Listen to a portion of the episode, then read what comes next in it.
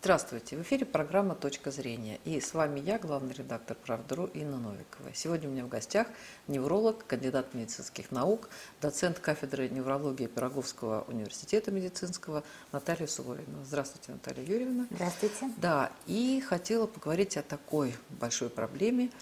А, я знаю, что вы занимаетесь детьми, подростками в большей степени, да, и а, как а, и школьники, и студенты переносят вот э, это дистанционное обучение, а, нахождение дома, вот слом режима, слом каких-то там социальных контактов, вот та жизнь, которая у нас продолжается уже третий год. Как на это реагирует молодежь?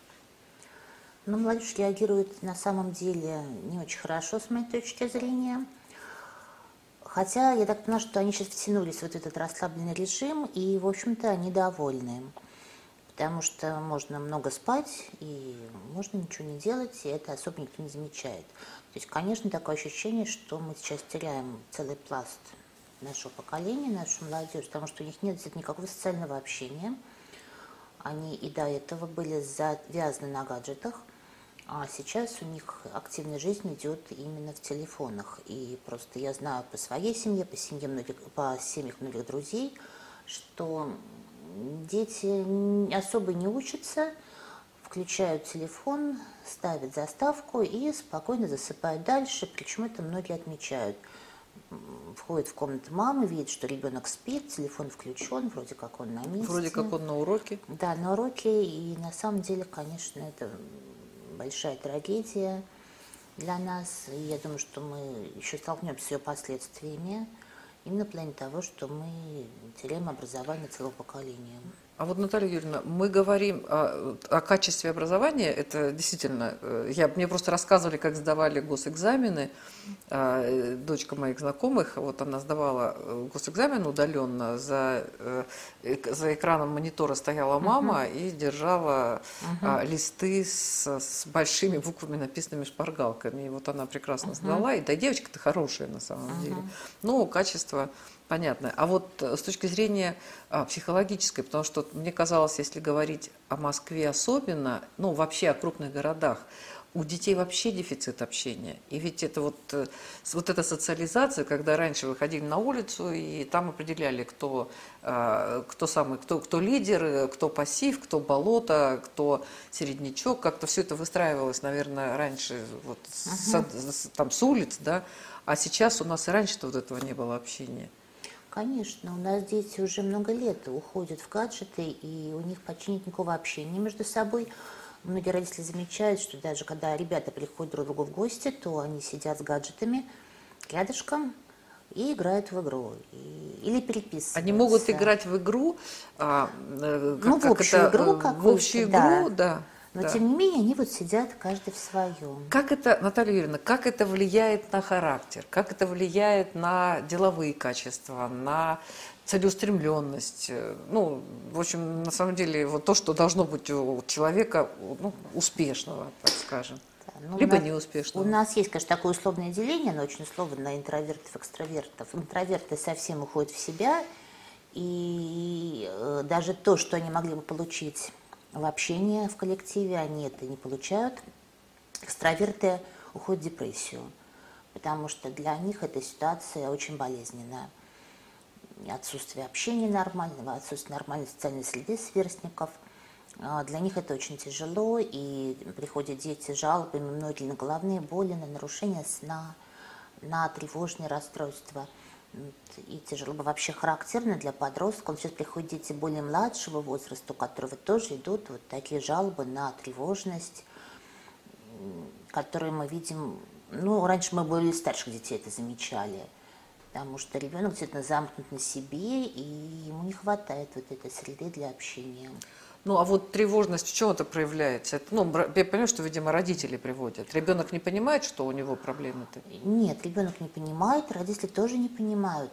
Поскольку детей, э, ребенок редко скажет, вот меня тревожит отсутствие контакта, меня тревожит отсутствие сверстников. Ребенок начинает жаловаться, жаловаться на головную боль, на нарушение сна, на нарушение аппетита, на какие-то боли по всему телу, головокружение – это те жалобы, которые чаще всего начинают беспокоить родителей. Э, ну, что еще у нас может быть? Ну, вот в основном вот эти, какие-то нарушения зрения могут быть тоже там. То есть вот ребенок начинает жаловаться на очень э, странные вещи, и родители пугают это их состояние, они приходят с этими жалобами. И вот весь этот комплекс жалоб при ближайшем рассмотрении оказывается все-таки тревожными расстройствами, которые сейчас, мне кажется, достаточно частые. А как понять, это вот невроз или какое-то там депрессивно-тревожное расстройство? Ну, здесь надо, конечно, обследование невролога, у психиатра, у психолога. Изначально, если ребенок жалуется на головную боль, надо, конечно, исключить, может быть, какую-то другую патологию. Вот. Ну, вот если уж по-честному говорить, то современные дети получают такой объем информации и эмоций, которые там, 30 лет назад дети могли получить за полгода, если не за год. И, а мы-то остались прежние, организм-то у нас, в общем, не, не очень усовершенствовался за это время в плане физическом. Поэтому у нас и так были проблемы ведь с, с психи, ну, психическим и, там, и каким-то иным конечно. таким здоровьем, ментальным здоровьем, так да. скажем. Да? То есть это, вот, я думаю, что этой проблемой, как, ну вот к вам пришли с жалобами, вы как-то посмотрите, да, Угу. А вот так вот э, целенаправленно как-то вы не занимаетесь этим? Ну, на самом деле, нас сейчас мы очень ограничены. Мы не можем просто прийти в школу и там сказать, давайте всех детей мы обследуем, давайте там всех детей мы массово проверим. Сейчас с этим очень сложно. Сейчас многие родители, наоборот, избегают контакта с врачами. Вот, есть такая тенденция, и идут, когда вот уже там край, когда они уже не знают, что делать, когда уже как бы в интернете все прочитали, со всеми знакомыми переговорили. То есть им кажется, что ну что делать, ничего не помогает, давайте уже пойдем к врачу сдаваться. И вы назначаете лекарства? Ну, по мере необходимости. Не всегда нужны лекарства. Вот. Иногда, может быть, достаточно и нормализации режима дня, и каких-то усилий со стороны родителей. Ну вот опять же, если мы возьмем э, даже те же самые нарушения сна, которых сейчас много – то есть э, мама говорит, что мой ребенок засыпает в 3-4 часа утра. Вот я слышу от многих родителей. Встать не может, я его не бужу. Ну как он пойдет в школу? Он же заснул там в 6 утра. Я его не поднимаю. И он у меня уже полгода дома. И что нам делать? Вот. Ну, а что здесь делать? Здесь нужны на самом деле достаточно жесткие меры, то есть насильственная нормализация режима а как, дня. как? Если, если идет речь о старшекласснике. Я на самом деле, а, я со многими родителями говорила, я и, сам, ну, и сама тоже мама там, двух подростков, и я вижу, что э, идет абсолютно действительно расхлябанность в плане того, что раньше обязательно уже был какой-то предел, когда ложились спать, потому что утром в школу. Сейчас реально включил этот телефон или компьютер.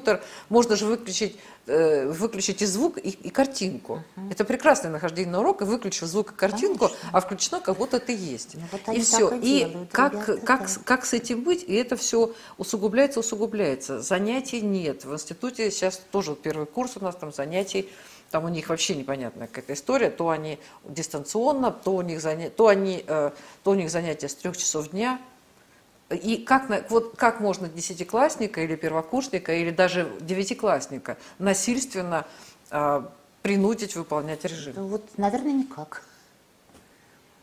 Потому что я не знаю, как. Метод, у меня только один метод старый дедовский, то есть поднимать в 7 утра, независимо от того, сколько заснул. Ну, а что делать дальше с этим, непонятно, потому что нужно поднять в 7 утра отправить в школу. Если есть школа, ну, я так и говорила родителям, то есть во сколько бы он ни заснул, вы понимаете, в 7 утра в любом состоянии и отправляете в школу, применяя любые методы, договариваясь там или не договариваясь, а, может быть, карательные меры какие-то применяя. В течение недели режим налаживается, так или иначе. А если ребенку не надо вставать в 7 утра, то я не знаю, как его можно еще сподобить подняться. Если его поднять в 7 утра, а что с ним делать дальше? Чем его занимать? Если ему не надо ни в школу, ни в институт, то вот ты его поднял, ты его накормил завтраком. Так он еще и завтрак не хочет. Ну, да, а, а дальше что? А дальше я не знаю, что. Поэтому для меня это тоже большая проблема. Я не знаю, что делать с этим дальше.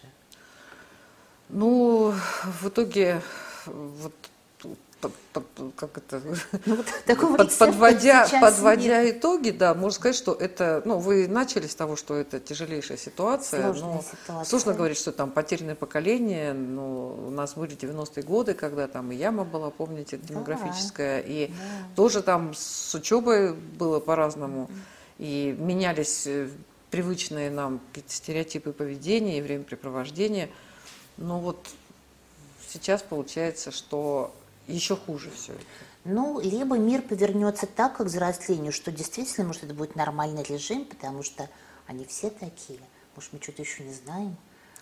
Может, это будет уже нормально к тому времени, как они станут взрослыми людьми.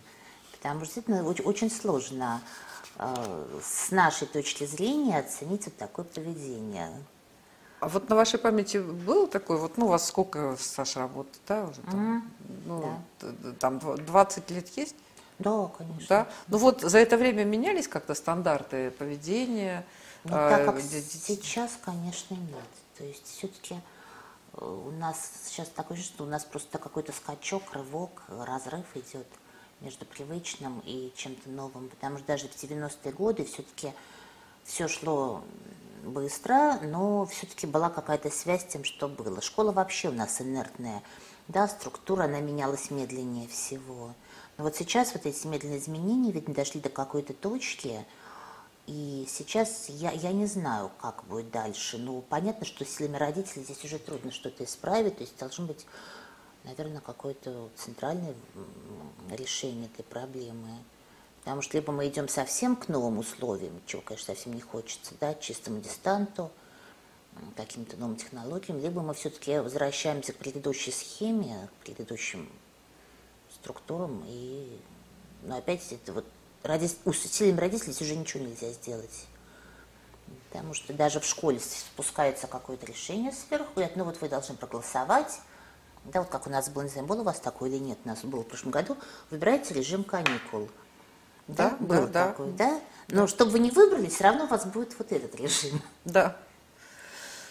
Ну, поживем увидим.